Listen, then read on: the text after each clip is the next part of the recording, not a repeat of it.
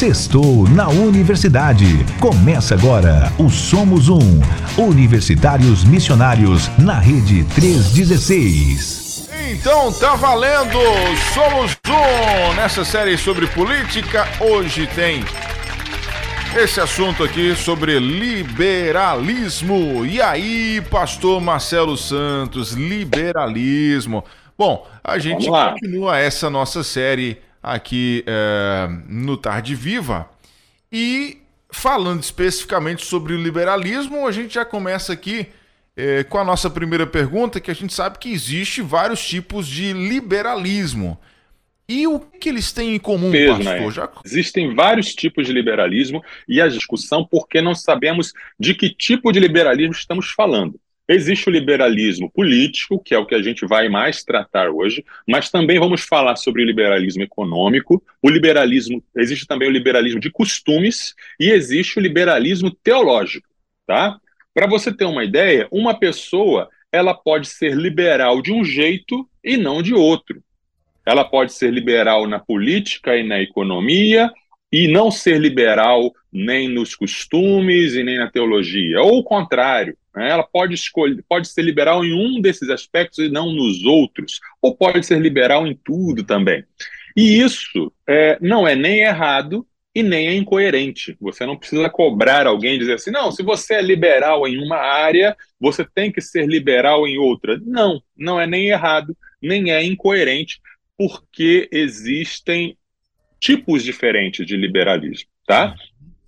E também uma confusão que as pessoas colocam é a oposição entre ser liberal versus conservador. Né? As pessoas acham que ser liberal é ser o contrário de ser conservador, e não é. Porque a pessoa pode ser conservadora e liberal ao mesmo tempo. Tá? O contrário do conservador, e a gente vai falar isso no nosso próximo programa, o contrário do conservador não é o liberal. O contrário do conservador é o progressista. É outra coisa. Então a gente começa a ver que essas questões de política, como a gente já falou no nosso programa, são muito mais é, variadas e tem muitos mais, é, muito mais colorida do que apenas a questão preto e branco, esquerda-direita. Uhum. É, a esquerda, você dividir as coisas entre esquerda e direita, fica muito limitado e você junta um monte de coisas num bloquinho só e um monte de outras coisas num bloquinho, no outro bloquinho, mas tem muitas nuances nisso aí, tem muitas diferenças. Né? Então, uma, uma mesma pessoa pode ser conservadora em um aspecto, liberal em outro, democrata em outro, socialista em outro, pode tudo coexistir na mesma pessoa. Uhum. Então, a pessoa pode ser é, liberal e, e conservador, a pessoa pode ser liberal e socialista, a pessoa pode ser liberal e não ser democrata, isso existe também. Tá? Então, para você ver aí como que a coisa ela é complexa, tá? É, o que que então caracteriza o liberalismo? Se se o liberalismo tem tantos tipos de liberalismo diferentes, o que que, que que todos eles têm em comum? O que que, como é? Vamos tentar desatar esse nó aí. Vamos tentar é, é, é entender direitinho. Liberal é aquele que valoriza, acima de tudo, a liberdade individual.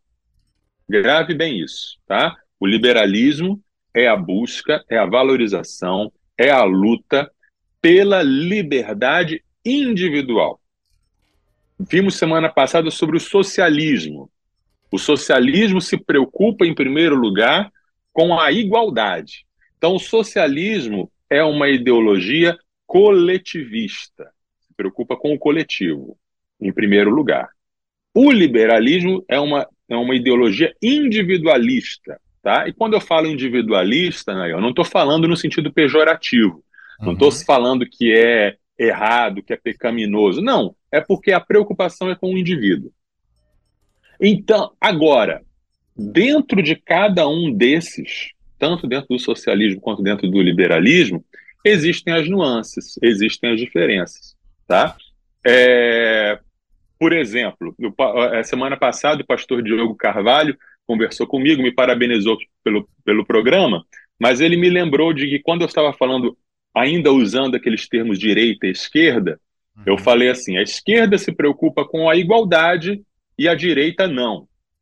Aí ele me explicou e pediu para eu explicar que, que muitas pessoas da chamada direita se preocupam com a igualdade, mas não igualdade como é entendido pela esquerda, é, buscam a igualdade de oportunidades. É? Porque igual ninguém vai ser nunca, porque todo, todos temos diferenças e etc. Isso é bem verdade. É, então, por exemplo, assim como existem dentre os liberais, todos os liberais se preocupam com liberdade, certo? Certo. Alguns vão se preocupar também com outras coisas, como igualdade. E alguns até vão querer lutar pela igualdade de oportunidades, por exemplo.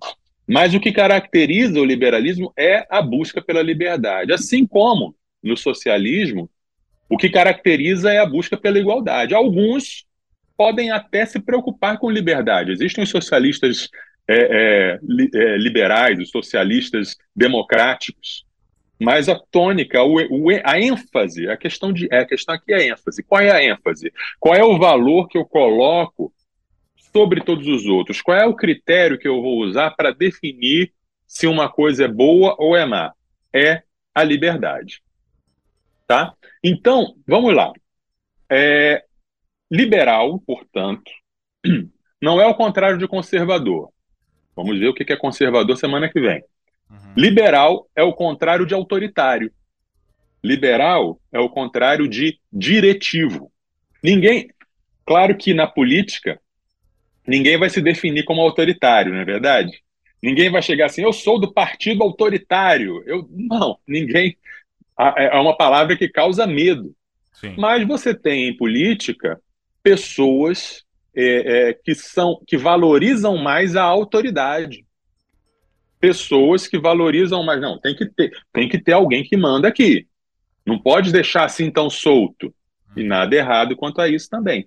É uma decisão política, é uma decisão do que alguém considera importante. Então, se você valoriza, acima de tudo, a autoridade, a ordem e, e, e, e que haja uma cadeia de comando muito precisa, mesmo que a liberdade individual seja sacrificada por causa disso, você não é liberal. No entanto, se você valoriza acima de tudo a liberdade individual, você é um liberal, tá? Então, é, vamos falar um pouco do, desses quatro tipos de liberalismo, tá? Vamos começar pelo liberalismo econômico. O nosso, o nosso tema é política, mas eu não posso deixar de falar do liberalismo econômico. Uhum. Liberalismo econômico começa lá no século XVIII, 18, acho que é 18, acho que é 18, com o Adam Smith. Né? Adam Smith foi o teórico da, da economia liberal, assim como o Marx é, foi o teórico da economia socialista, o Adam Smith é o teórico principal da, da, da economia e é, da economia liberal. O que, que o Adam Smith falava? É, ele diz o seguinte: o Estado, a, a, porque o liberalismo econômico defende a liberdade da economia, ou seja, o Estado não deve interferir nas trocas econômicas, o Estado não deve interferir uh, em quanto o trabalhador ganha, por quanto que a empresa vai vender os seus produtos, de que jeito que se vai gerir os negócios, deve haver uma total liberdade e uma mínima interferência do Estado. Por que, que o Adam Smith falava? Porque acontecendo essa liberdade, a lei da oferta e da procura vai regular as coisas e vai promover a prosperidade para o maior número de pessoas e vai promover a, a, o desenvolvimento até mesmo da nação, né? Da nação. É, o livro, o, o Adam Smith escreveu um livro, A Riqueza das Nações, e que isso é o melhor que pode acontecer. Por exemplo, se eu vendo o meu produto muito caro, as pessoas não vão querer comprar o meu produto, vão comprar da concorrência. E aí, se eu tiver que, que vender, que eu quiser vender, eu vou ter que abaixar o meu preço. É? Por outro lado, se eu estiver pagando muito barato para o meu trabalhador, Acho que ninguém vai querer trabalhar para mim.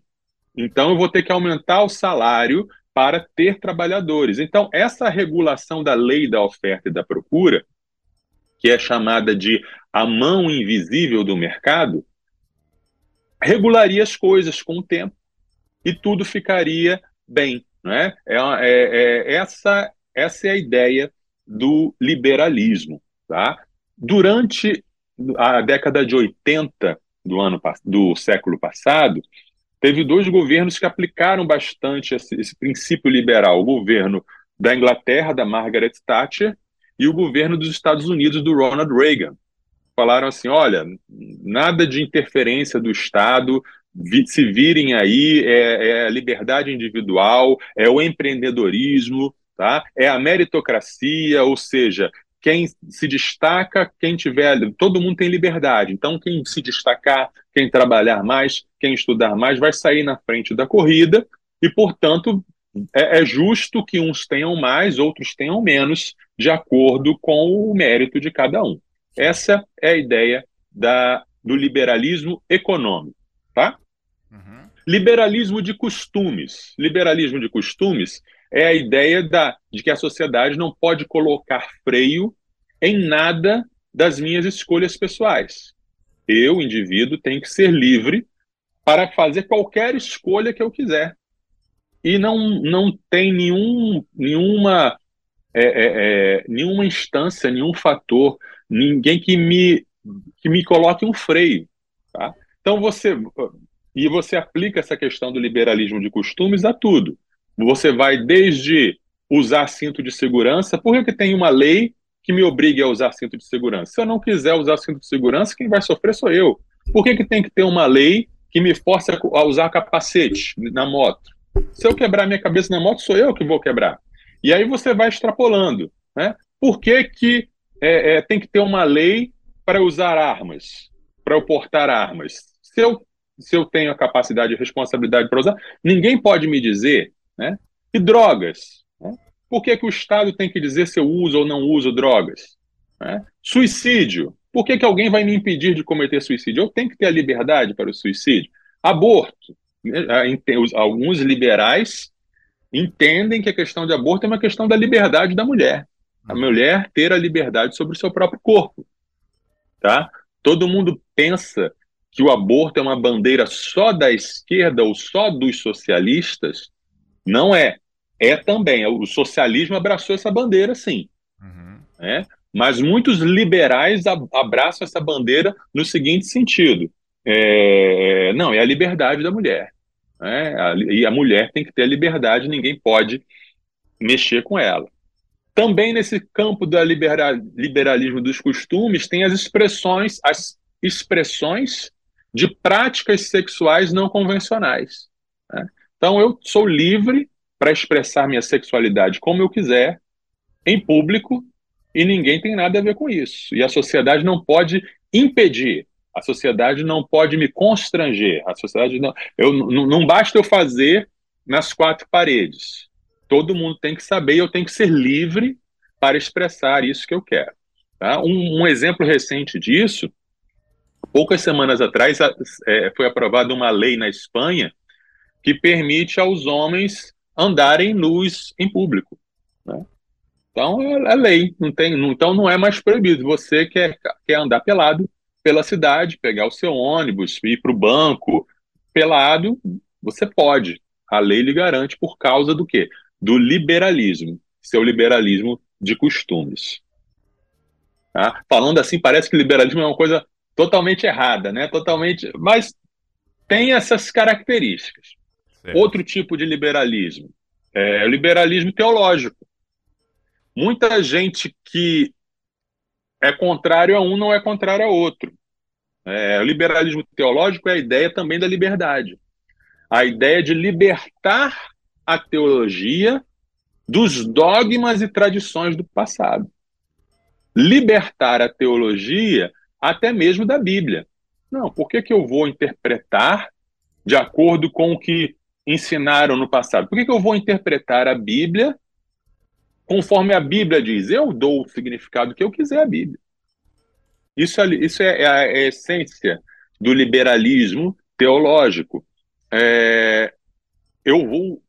É um uso errado da expressão livre exame das escrituras, que as pessoas acham que livre exame significa livre interpretação, e não é. Ah, não é o vale tudo, eu interpreto o que eu quiser, não. A Bíblia tem um significado.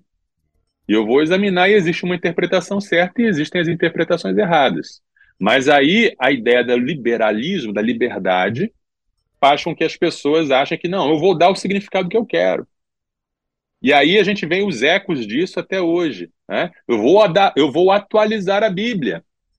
Eu vou atualizar a Bíblia, porque eu tenho um desejo, eu tenho uma agenda, eu tenho um grupo que eu quero agradar, então eu, eu não preciso ficar preso uhum. ao que a Bíblia diz.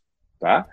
No século XIX, essa agenda era do cientificismo, era a agenda da não, não podemos, não podemos dizer que, é, que os milagres existem. Que é isso? Estamos no pleno século XIX, então não existiram milagres, não existiu ressurreição, não existiu encarnação, não, nada disso. Né? A Bíblia é apenas um livro de ensinos morais. Esse é o uhum. liberalismo moderno do século XIX.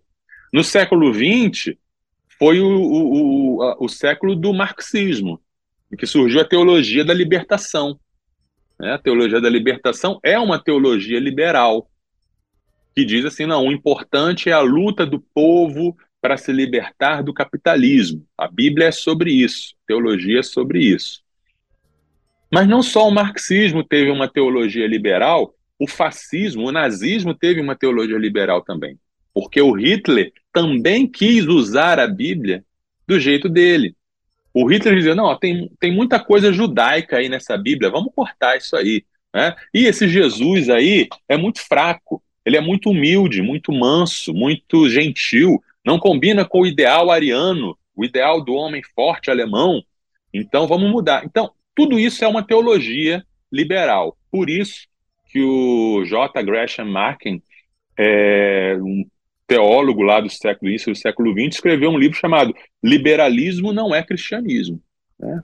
O chamado teologia liberal não é cristianismo, é uma outra religião. Agora chegando então ao que mais nos interessa, o liberalismo político. Liberalismo político é, é, a ideia de que é, o Estado não pode constranger, não pode tirar, não pode oprimir a minha liberdade individual. Essa ideia surgiu de um filósofo é, chamado John Locke, filósofo inglês. E ele é o pai do, do liberalismo político. Tá? Segundo Locke, é, o governo existe para conceder, para garantir aos cidadãos o direito à vida, à liberdade e à propriedade. Né?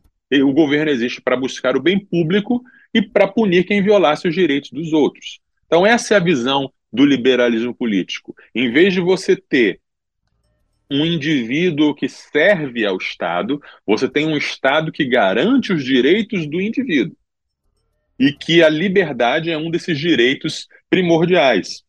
O Locke dizia assim: onde não há lei, não há liberdade. Ou seja, se não houvesse o Estado, se não houvesse as leis, não haveria liberdade, porque aí ficaria uns contra os outros. Como, por exemplo, na, na, nas favelas, nas comunidades onde o tráfico de drogas domina. Né? As pessoas não são livres, as pessoas são oprimidas por um governo, entre aspas, ilegítimo, um governo da base da força, da violência. O traficante entra na casa das pessoas, expulsa a casa das pessoas, mata, faz o que quer com as pessoas. Por quê? Porque o Estado não chegou lá com seu aparato, com sua força, para fazer justiça e para garantir uma lei onde todos fossem iguais perante a lei. Então, veja bem como o Locke, né, ele fala sobre liberdade, mas fala também de igualdade. Né? Essa igualdade é garantida e é a base para haver uma verdadeira liberdade. As ideias do Locke influenciaram, por exemplo, a Revolução Francesa, né? igualdade, liberdade, fraternidade. Também é, influenciaram a independência norte-americana, né? a Declaração dos Direitos dos, da, da Independência, que veio logo depois da independência dos Estados Unidos, está cheio de textos do John Locke. Então, essa é a ideia do liberalismo político, né? a, a, a liberdade como um valor essencial a ser preservado pelo Estado, pelo Estado de Direito, pelas leis, né, pela, pela, pela Constituição, né, pelo, pelo Estado em si. Tá? Então, esses são os quatro tipos aí de liberalismo. Muito bem. Dito isso, é, galera que está chegando aí, se quiser comentar, fazer alguma pergunta aqui em relação ao nosso tema, vocês podem ficar à vontade. 11 9 30 03 03 16. Pastor Francisco já chegou por aqui. É, boa tarde, Nayan Queiroz. Boa tarde, querido pastor Marcelo Santos. Estou aqui ligado no tema liberalismo. E aí ele colocou assim: tive que teclar no ABC do celular, nem fala. Ele tá traumatizado porque o Vasco foi eliminado pelo ABC. ABC, o ABC. É. Quando eu morei lá, lá em Natal, eu torcia pelo ABC. É, uhum. pois é. O bom, do, o bom do pastor Francisco Rosa é que quando o Vasco ganha, ele bate a resenha. Isso. o Vasco perde, ele bate a ele, resenha também. Ele assume, né? Ele assume. É no, no, no na dor e no, no na é, alegria e no chorar. Tá certo. Tem que ser a vida, assim do, a vida do Vascaíno é assim. Um abraço, meu querido pastor Francisco. É, nosso querido também pastor Renato Fagundes está participando aqui, PIB de Guapimirim, lá no Rio de Janeiro.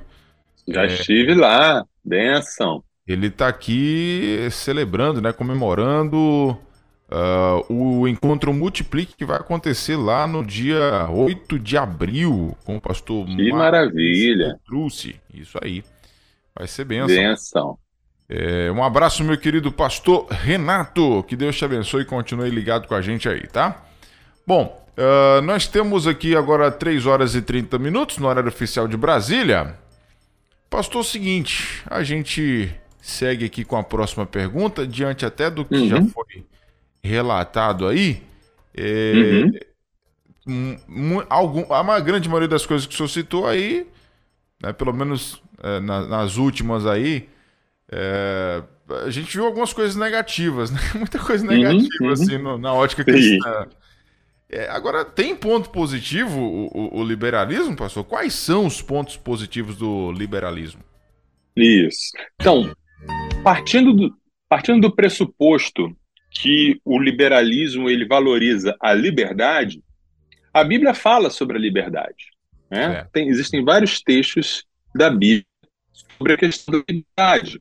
É, em capítulo 5, versículo 1, o apóstolo Paulo diz assim: Para a liberdade foi que Cristo nos libertou. Por isso, permaneçam firmes e não se submetam de novo a jugo de escravidão. Em Lucas, capítulo 4, versículo 18, quando Jesus está revelando lá na sinagoga de Nazaré a sua missão, e ele cita Isaías, capítulo 61, Jesus diz assim: O Espírito do Senhor está sobre mim, porque ele me ungiu para evangelizar os pobres, enviou-me para proclamar libertação aos cativos e restauração da vista aos cegos, para pôr em liberdade os oprimidos. Essa é parte da missão de Jesus: curar, evangelizar e libertar. E em Êxodo, capítulo 20, versículo 2, quando Deus está revelando aí os dez mandamentos para o povo de Israel, ele começa se apresentando assim: Eu sou o Senhor, seu Deus, que o tirei da terra do Egito, da casa da servidão. Então a gente tem um Deus que liberta escravos que estão presos e os tira para a liberdade. A gente tem um Jesus que diz: O Espírito do Senhor está sobre mim, para, entre outras coisas, eu colocar as pessoas que estão presas em liberdade, e você vê o apóstolo Paulo falando: olha, nós somos chamados para uma vida de liberdade, não aceite nada menos que isso, não se coloque sobre, a, sobre o jugo da escravidão. Então a Bíblia ela apresenta um quadro para nós de que ser livre é preferível a ser oprimido. Ser liberto é preferível do que ser cativo. Ou seja, liberdade é uma coisa boa. Tá? Liberdade é uma das coisas boas que Deus criou. Devemos prezar por ela, devemos lutar por ela, devemos mantê-la. Tá? Em nenhum lugar na Bíblia você vai dizer que a liberdade é ruim. É claro que nenhum liberal vai definir liberdade como libertinagem. Todo liberal vai dizer assim: não, liberdade é uma liberdade com responsabilidade. A liberdade minha não pode interferir na liberdade do outro. A minha liberdade não é fazer o que eu quero ah, é, sem medir as consequências. Não é isso. Todo liberal ele vai definir e vai defender uma liberdade dentro dos limites da lei, uma liberdade é, é, é dentro do de um arcabouço jurídico, etc., e não uma anarquia, tá? Ah, porém, dentro desses limites, o liberal vai dizer o indivíduo é que é o juiz do que é apropriado para a sua vida. E você sabe, Nayan, que os batistas tiveram um papel muito grande na defesa e na implementação do liberalismo. Né? Foram os batistas que primeiro falaram assim, sugeriram uma ideia muito ousada para a época, uma ideia que ninguém tinha pensado antes. Foram os batistas os primeiros que disseram assim: e se cada um pudesse escolher a sua religião? E se cada pessoa, cada indivíduo tivesse a liberdade para definir em que vai crer? Algo tão natural para nós hoje que parece né, absurdo não pensarem assim. Mas quando os batistas disseram isso lá no século XVI, XVII, foi um escândalo. E foram presos e mortos por isso. Mas essa é a bandeira dos batistas, a bandeira da liberdade individual, a liberdade de crença, não só para nós, mas para todos. Todo batista vai dizer assim: não, você é livre, você deve ser livre para professar a fé que você quiser. Porque você é competente diante de Deus e você vai responder diante de Deus. Não é o Estado, não é o governo que vai é, é, governar isso, que vai dirigir isso, tá? É, o liberalismo defende que o indivíduo não pode ser esmagado pelo Estado. Tá? O, o, liberalismo defende os direitos individuais. Né? Os direitos humanos estão atacados eles são uma herança do liberalismo e são uma herança dessa compreensão do ser humano, uma herança de que ser humano, cada ser humano é criado à imagem de Deus. Então ele, cada ser humano importa. É? O ser humano, o indivíduo, não é só uma engrenagem numa máquina. O indivíduo não é só uma parte de um todo, não é um ingrediente de um bolo que se mistura e que fica é, é, indistinto ali. Não. Cada indivíduo conta, cada indivíduo tem valor. O direito de cada indivíduo deve ser é, preservado. O liberalismo ele protege o indivíduo até mesmo da democracia, porque a democracia ela pode se tornar muito antiliberal. Sabe quando a democracia entra naquela de não, a maioria venceu, então você calha a boca e aceite a maioria, né? Uhum. E aí e a minoria, né? esse, essa defesa dos direitos das minorias é uma coisa muito importante. Não, existem. Tudo bem, a maioria decidiu isso, mas tem as minorias. Tem uhum. aqueles que não têm poder representativo e devem ser respeitados também, não podem ser esmagados também. É interessante, né, que no Brasil nós temos pouca tradição liberal. A nossa cultura como um todo é marcada pelo autoritarismo. O autoritarismo é um traço muito presente na nossa cultura. Né?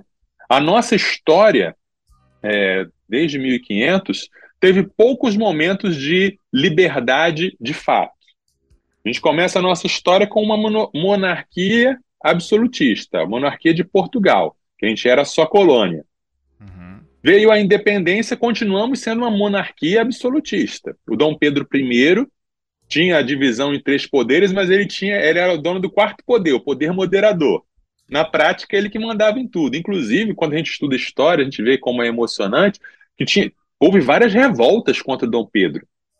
E ele esmagou essas revoltas com muita violência. A história do Brasil não é pacífica como a gente pensa, não. Aí veio Dom Pedro II, um governo, é, uma monarquia constitucional, com parlamento, etc. Mas tinha escravidão. Né? Não dá para falar de liberdade num país onde existe escravidão. Aí veio, aí veio a abolição, aí veio a república. Só que a república foi instituída por um golpe militar. Foi um golpe. A, primeiras, a primeira república foi bem ditatorial, e veio a, a República do Café com Leite, que era umas famílias, uns grupos pequenos que na verdade mandavam.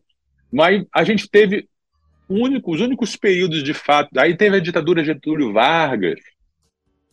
Teve do, houve dois períodos de fato que a gente teve uma verdadeira democracia e liberdade no Brasil. Foi logo depois do primeiro governo Vargas, na década de 40, mais ou menos, até, até, o, começo, até o comecinho dos anos 60. Não, é, inclusive, incluindo o segundo governo Vargas também. E de 85 para cá. Em 64 tivemos, uh, dependendo de quem chama, né, o golpe de 64 ou a revolução de 64, mas que de fato inaugurou uma ditadura, todo mundo concorda que era uma ditadura mesmo, e que recebeu as liberdades. Só de 85 para cá e de 88 com a nossa Constituição que houve uma valorização de uma liberdade individual. Então, isso é uma coisa ainda que a gente está aprendendo. Né? Nossa demo Constituição democrática e liberal ela não é perfeita, né? mas é um grande avanço em relação a tudo que a gente já viveu. Então, resumindo, o Estado democrático de direito, esse Estado chamado liberal que a gente vive, garante importantes direitos para as pessoas: liberdade de expressão, liberdade religiosa, igualdade perante a lei, devido processo legal, invio, inviolabilidade do domicílio. Tudo isso são conquistas do Estado liberal e da ideologia liberal, digamos assim. Né? Então, dá para dizer que, sobre esse aspecto político, sobre esse aspecto da organização do Estado, são coisas boas. São coisas boas. Eu posso dizer que, entre esses quatro tipos de liberal, eu me identifico como um liberal político. Tá? Eu defendo essa liberdade política. Né? Então, acho que, sim, tem esse ponto positivo aí da, do liberalismo político. Legal. Eu gosto do liberalismo econômico também. É, uhum. 3 horas e 40 minutos aqui na nossa rede 316. Uh, nossa querida Marta Cabral tá acompanhando a gente lá em Gandu, na Bahia. Um abraço para uhum. você, Marta.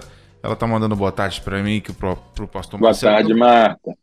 Tá lá na livraria acompanhando a gente. Obrigadão sempre pela sua companhia, Marta. O Opa, Antônio Ronaldo. Antônio Ronaldo tá na cidade de Novo Antônio, no Piauí. Igreja Batista Itinerante. Tá aqui mandando boa tarde pra gente também. Valeu, Ronaldo. Uhum. Seja bem-vindo, meu querido. Fique à vontade, tá? E nós temos aqui, deixa eu ver, deixa eu ver, deixa eu ver, Fabione. Graça e paz é o irmão Fabione da Primeira Igreja Batista em São José, Alagoas, diante do tema liberalismo, num geral, é correto pela Bíblia dizermos assim: Deus deu o livre-arbítrio. Você faz ou escolhe o que quiser na vida? E aí? Esse comentário do Fabione aí, o que, que você pensa, pastor? Uhum. Apesar da expressão livre-arbítrio não estar na Bíblia, está na Bíblia, né? Uhum. mas eu creio que, que esse conceito é ensinado, sim. Porque é, o ser humano ele só pode ser responsável pelos seus atos, e a Bíblia claramente ensina que o ser humano é responsável, se o ser humano tiver liberdade perante as suas ações. Então, o ser humano ele é, é, é escolhe responder ou não ao toque do Espírito Santo, por exemplo. Né? O Espírito Santo, o, o, o ser humano, ele não pode chegar até Deus sozinho, ele não pode chegar até Deus, ele não pode nem mesmo ter vontade de chegar até Deus por conta própria, mas o ser humano pode escolher, ao receber o toque do Espírito Santo, ao receber a iluminação do Espírito Santo, o convite, ouvir a voz de Jesus, ele escolhe endurecer o seu coração ou abrir seu coração. Uhum. E isso não é mérito nenhum do ser humano. assim como não há mérito nenhum em uma pessoa que está se afogando de agarrar a corda da boia que lançam para ela, não há mérito nenhum do ser humano escolher receber o presente da graça de Jesus e por essa escolha ou não, né, somos salvos ou somos condenados. Fora isso, fora a questão da salvação, o tempo todo a gente vê na Bíblia pessoas escolhendo, né? ou isso ou aquilo, e as pessoas tendo consequências. Né? A, a lei da semeadura fala isso: o que o homem semear, isso também colherá. Né? Então você planta, você colhe na vida, em todos os aspectos da Bíblia, Deus fala lá em Deuteronômio, né? Eis que ponho diante de vós a bênção e maldição, escolhei. Né? E essa bênção, essa maldição vai desde a bênção definitiva da salvação e a maldição definitiva da perdição, até, por exemplo, é, escolher ter princípios corretos para edificar a minha família, e eu vou ter boas consequências sobre isso, escolher, já que estamos falando sobre política, em quem eu vou votar, e aí vou ter consequências sobre isso, é? escolher dar um bom testemunho ou dar um mau testemunho, escolher ser honesto ou não ser desonesto, tudo na vida acontece por causa das nossas escolhas e reações, e reações às coisas que nos acontecem. Então, sim, é, livre-arbítrio nesse sentido da liberdade humana, da escolha, não, não no sentido de que alguém vai até Deus independente do Espírito Santo, isso é impossível, uhum. mas no sentido de escolher, de responder, de atender, ouvir ou não a voz de Deus e de tomar as escolhas é, em geral na sua vida. É isso aí. Então, agora, pastor, é, você falou aí sobre liberdade de expressão, né? É... Isso mesmo, é um dos direitos defendidos ali e, e, protegidos pelo, pelo Estado Democrático de Direito, né? Pois é, e, e, e, isso tem sido realmente um tema muito polêmico, né? Muito questionado nos últimos anos aí. É, esse é um direito que realmente tem se falado muito ultimamente, pastor. Queria que você falasse sobre isso, sobre essa liberdade de expressão que entra dentro do nosso liberalismo também. Verdade. E alguns dizem que esse direito tem sido é, é, é derrubado no Brasil. Alguns dizem que esse direito não tem sido garantido a algumas é. pessoas. Alguns dizem que alguns... estamos vivendo tem muita é, conta um, de Instagram uma... sendo derrubada aí, né?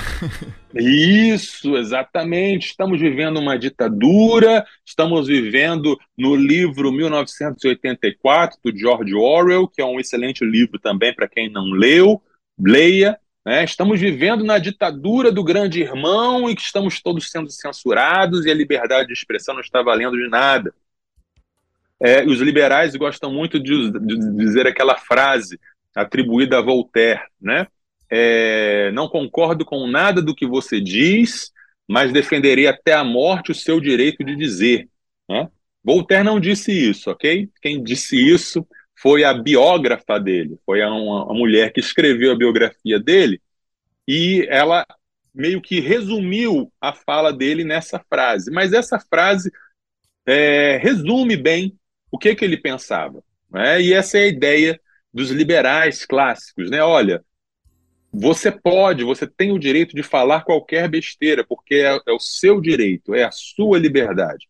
Então, é preciso que todo mundo tenha essa liberdade para falar é, qualquer coisa, tá? Nos Estados Unidos, eles entendem a liberdade de expressão dessa maneira. Eles são é, bem radicais no, no liberalismo deles, e eles, é, é, a lei lá, a, a Constituição deles, permite, por exemplo, que as pessoas façam discursos racistas. Pessoa nos Estados Unidos ela pode chegar em público na rede social e dizer eu sou racista, eu não gosto de preto e preto tem que morrer e eles tinham que voltar. A pessoa pode falar isso, tá? A pessoa pode inclusive fazer é, é, é discursos nazistas. Né? Ela pode dizer que o Hitler estava certo, ela pode dizer que, que, que, apoia o nazismo, pode fazer discurso de violência. Né? Isso tudo é preservado pelo direito de liberdade de expressão lá nos Estados Unidos. No Brasil é diferente. É, no Brasil, a nossa Constituição entende de maneira diferente o que é liberdade de expressão. E entende que a liberdade de expressão não pode ser absoluta desse jeito. Porque, uma, é, porque todo direito ele precisa contemplar outros direitos. Tá? E se a liberdade de expressão ela é usada, por exemplo, para cometer crimes ou para fomentar crimes, ela não deve, é, é, não deve ser, ela deve ser limitada. É, eu acho esse entendimento correto da Constituição, da legislação. à luz de Tiago, capítulo 3, versículos 5 e 6, que diz assim também a língua, pequeno órgão, se gaba de grandes coisas. Vejam como uma fagulha incendeia uma grande floresta. Ora, a língua é um fogo, é um mundo de maldade. A língua está situada entre os membros do nosso corpo e contamina o corpo inteiro. E não só põe em chamas toda a carreira da existência humana, como também ela mesma é posta em chamas pelo inferno. Então a gente vê aqui na, o poder que há nas palavras, sabe? Palavras têm poder. E palavras, às vezes, ferem mais e causam mais danos do que atos. Na década de 90, na, em, em, em Ruanda, um país da África, é, houve um grande massacre, um grande genocídio. Havia dois povos lá, é, dois povos negros africanos, os Zulus e os Tutsis. E esses povos viviam igual os judeus e os samaritanos, um, um odiando o outro. E, um, é, e ocorreu que um desses povos massacrou o outro. Um desses, eles, uh, vizinhos, eles se diferenciavam entre si. A gente que não conhece a cultura, a gente que não conhece o povo, não conseguiria diferenciar um do outro. Mas eles reconheciam um outro. Havia traços físicos que diferenciavam um, um, uma etnia da outra. E as pessoas é, pegavam um facão em casa e iam matar o vizinho. Pessoas saíam atropelando o vizinho, muitas milhões de mortes. E um dos fatores que ocasionou isso foi a rádio. Tinha gente nas rádios, programas de rádio, falando assim: você tem que massacrar mesmo esse povo tal, são como baratas, eles têm que ser eliminados. Isso foi alimentado por uma mídia, isso foi alimentado por palavras. Então, isso é muito sério. Tá? Então, crimes de ódio, isso aconteceu na Alemanha, né, na década de 30, o, nazismo começou lá. É, isso é muito sério. Então, ninguém é livre, ninguém deve ser livre para promover crimes. Tá? Ninguém pode pegar aí uma conta de Instagram e falar assim, gente, vamos fazer um arrastão em tal lugar assim, e a gente vai. Isso é crime. Promover um crime já é um crime. Né? Fazer propaganda de um crime já é um crime, planejar um crime já é um crime. É, racismo é crime, então você falar uma fala racista não é opinião, é crime. Uh, lá no, essa semana, um professor em Santa Catarina, professor, hein, é, elogiou Hitler e falou que concorda com Hitler, que achava, achava que o Hitler fez certo e tal. É, corretamente foi afastado. Essa pessoa não pode ser um professor, ela não tem a liberdade de expressão para veicular esse conteúdo, porque esse é um conteúdo que vai deformar, primeiro, um conteúdo falso, porque Hitler não era bom, não era admirável, e é um conteúdo que vai gerar mal. Então, eu entendo que numa democracia, por exemplo, ninguém pode ser livre para tramar contra a democracia. Um governo tolerante deve ser intolerante com quem é intolerante. É um paradoxo, mas é uma coisa que, que, que é assim. Né? É claro que isso gera uma situação desconfortável. Né? Quem é que define o que, que é um discurso de ódio e o que, que é apenas uma bobagem que alguém falou e tem direito de falar? Né? São as autoridades constituídas. Né? E elas podem errar. As autoridades constituídas podem puxar a brasa para uma sardinha ou para outra. Elas podem ter ideologias. Né? Elas podem abusar de seu poder. Sim, isso pode acontecer. Tá? Agora, nós podemos discordar das autoridades constituídas, nós podemos questioná-las, né? nós podemos usar meios legais para levantar questionamentos, recursos e tal, mas não podemos, por exemplo, ameaçar de morte uma autoridade constituída. Isso é crime. Né? Não podemos atacar a honra de uma autoridade constituída. Isso é crime e é pecado. Né? Então, é uma situação delicada, não é realmente algo fácil. A gente precisa ficar vigilante, né? é realmente há um perigo de haver uma preocupação com os crimes que acaba tirando a liberdade das pessoas. A gente deve ficar vigilante quanto a isso. Mas eu entendo que, no geral, eu não, não acho que a solução para isso seja adotarmos uma política de liberdade de expressão irrestrita como nos Estados Unidos. Eu acho que isso causaria mais mal do que bem. Né? Esse é o meu entendimento. Né? E, claro, que os nossos ouvintes podem discordar, opinar e, e colocar aí os seus pontos. Né? É, a partir do momento que você incita né, um mal, né, eu acredito que isso tem, tem, tem que ter um, limite, né? Uh, Exato. 3 horas e 53 minutos no horário oficial de Brasília. A nossa, o nosso querido Nicodemos Lima chegou por aqui. Boa tarde, Nayan. Forte abraço a você e o pastor Marcelo, todos os ouvintes da Missionário do Brasil. Nicodemos está falando lá de Campo Limpo Paulista da PIB São José. Tá lá sempre acompanhando a gente. Obrigadão, viu, meu brother Nicodemos, lá de Campola. Maravilha. Sempre acompanhando a gente. Deus abençoe muito, viu? Uh, uhum. Pastor, seguindo então aqui para nossa última pergunta, é, uhum. eu queria que o senhor falasse para a gente quais os cuidados que nós devemos ter com o liberalismo, pastor Marcelo. Isso, isso aí.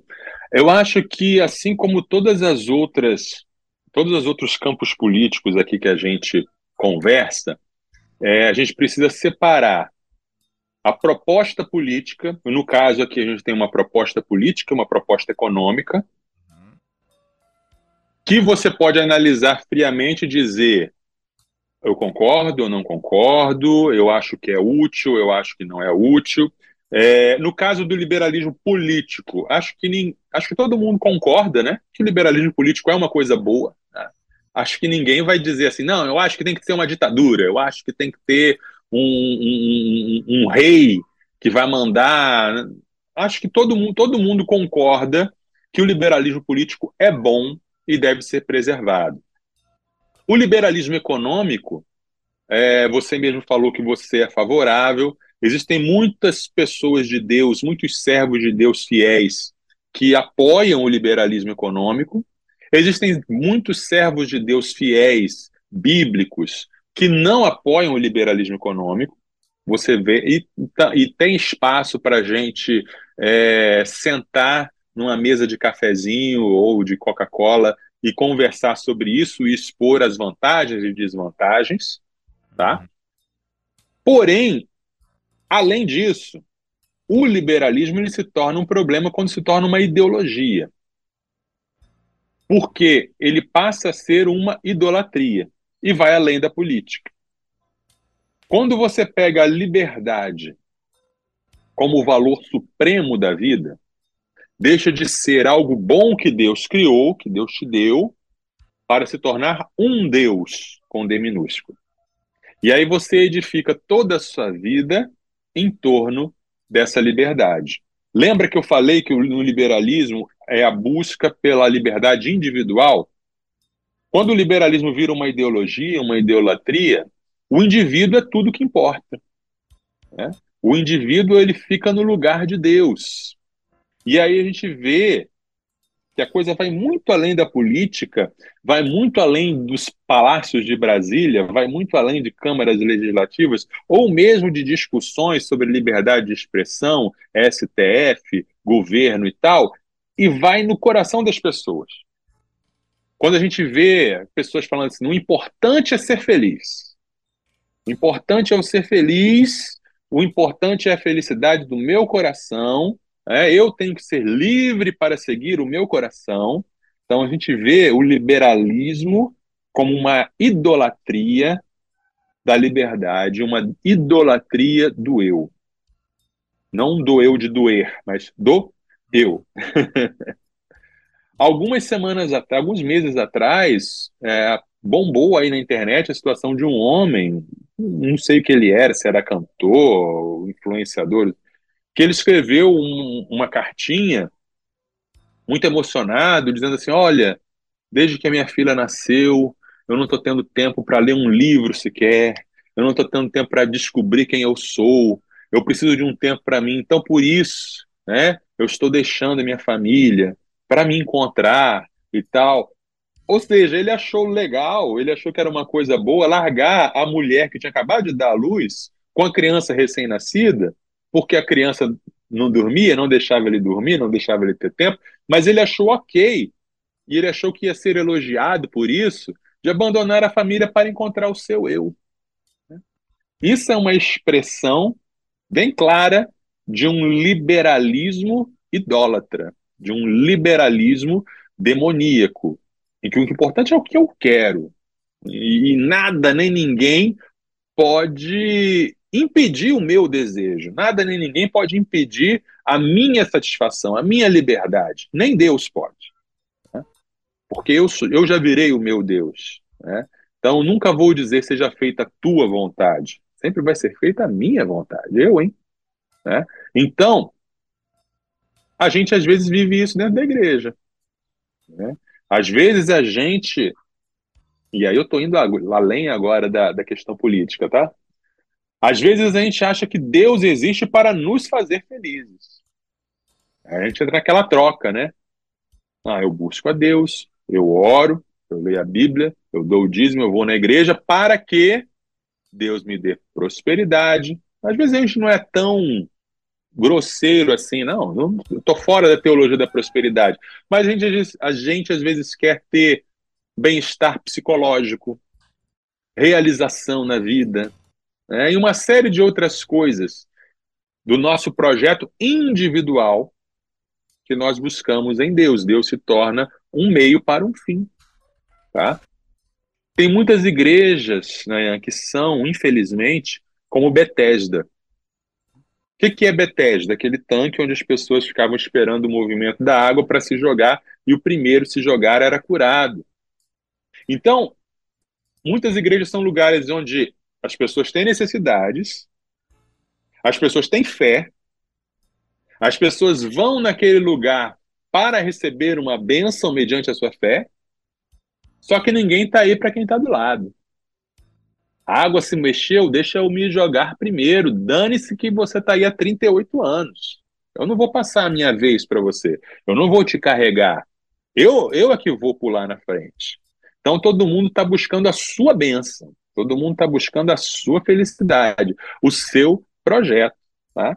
E eu nem vou falar agora do, do, do liberalismo teológico, que isso é uma aberração é, isso é até um fruto disso aí. Ah, eu vou fazer da Bíblia, vou recortar da Bíblia aquilo que eu quero. Eu vou criar uma fé feita sob medida para mim, em que eu não precise abrir mão de nada, em que eu não precise ficar mal com os meus colegas de trabalho, que eu fale o mesmo discurso que eles e eles me vejam como um cara moderno, descolado, né? onde eu fique, vá na universidade, eu não tenho conflito com o professor, eu não tenho conflito com o aluno, eu falo, ah, não, eu amo Jesus, mas eu vou na balada, eu amo Jesus, mas tudo bem eu transar com todo mundo, eu amo Jesus. É, isso é, isso é um liberalismo teológico, né, aplicado, digamos assim, né? É, eu creio que, quanto ao liberalismo de costumes, eu creio que cada um tem que ter, sim, o direito de fazer o que quiser na privacidade, né, você peca, peque à vontade, amigo. Faça o que você quiser. Mas eu acho que a sociedade deve restringir a divulgação pública do pecado. Acho que a sociedade deve restringir, deve zelar pela manutenção de um bem comum que proteja outras pessoas de verem o que não querem ver, né? ou de presenciarem, é, tanto nas artes, quanto na cultura, quanto na, no, no, no público, coisas que não, não, não, não condizem com os valores estabelecidos. Aí isso entra um pouco no conservadorismo, mas a gente vai falar semana que vem. Tá? Já falei sobre o liberalismo econômico, né? que muitas vezes é, é, tem uma, uma. Cada cristão tem a sua, a sua visão, mas eu queria ler só um trechinho de um livro é, dá licença só um instantinho que eu vou pegar, que eu esqueci de separar aqui. É um livro que fala, é um livro chamado O Reino de Ponta Cabeça, de David Crable. E é um livro que fala um pouco sobre é, o que Jesus propõe, o que Jesus traz para a nossa vida, E ele fala um pouco no final sobre a questão econômica. Uhum. Isso, e é só um alerta para os cristãos que defendem o liberalismo econômico, é, não, não, não para dizer que o liberalismo econômico seja errado em si, ele pode ter os seus méritos, mas só para servir como alerta, né? que nós, como cristãos, é, precisamos ficar alertas para algumas, algumas coisinhas. Falando um pouco sobre meritocracia, né? o autor do livro é esse aqui, O Reino de Ponta Cabeça, David Crable, e ele fala assim: escolhas e decisões moldam nossos destinos. Motivação pessoal faz a diferença. O trabalho duro importa, mas é um dentre muitos fatores. Contrariamente ao mito do individualismo triunfante, a ambição não é o único fator que explica o sucesso. O individualismo gera um orgulho infundado em conquistas pessoais e desprezo por outros em degraus inferiores, que muitas vezes estão lá por motivos alheios ao seu controle. Somente a arrogância pode levar as pessoas a pensar que elas conseguiram apenas por causa de seu trabalho duro. O individualismo arrogante leva crédito pessoal por todas as conquistas, negligenciando o papel de grilhões sociais e de berços de ouro.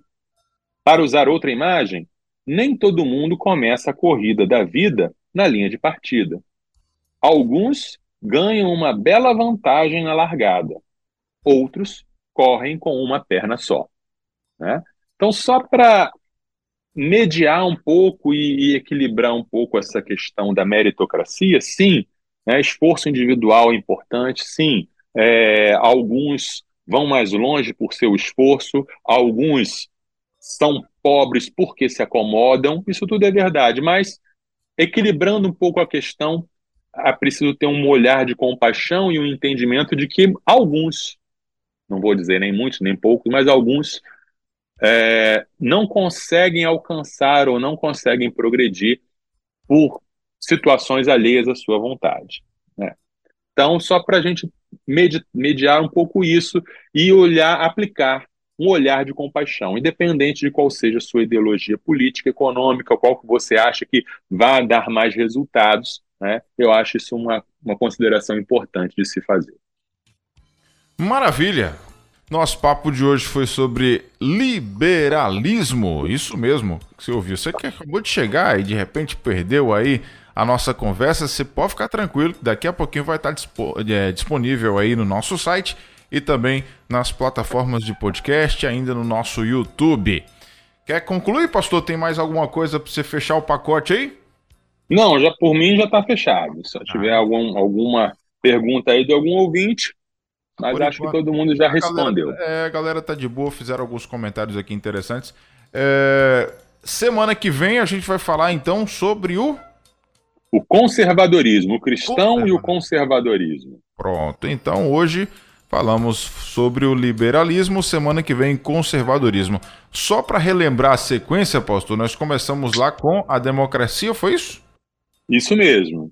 Primeiro foi a democracia, depois socialismo. o socialismo, hoje, hoje o liberalismo, liberalismo, e semana que vem o conservadorismo. Conservadorismo. Então você está convidado para estar tá com a gente semana que vem aqui, né? Sexta-feira, três da tarde, ao vivo na nossa rede 316. Pastorzão, se Deus quiser. mais uma vez. O cristão está na universidade, nós existimos para apoiar o seu ministério. Nos procure para ver como você pode ser treinado e capacitado para fazer diferença para Jesus na sua universidade. Deus abençoe. Sextou na Universidade. Universitários Missionários na Rede 316.